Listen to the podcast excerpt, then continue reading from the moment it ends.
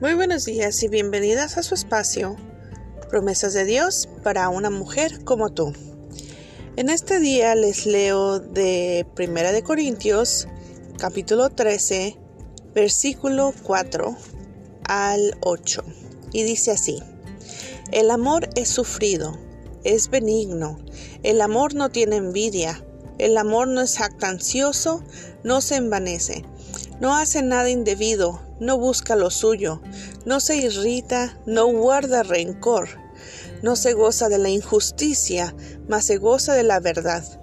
Todo lo sufre, todo lo cree, todo lo espera, todo lo soporta. El amor nunca deja de ser, pero las profecías se acabarán y cesarán las lenguas y la ciencia acabará.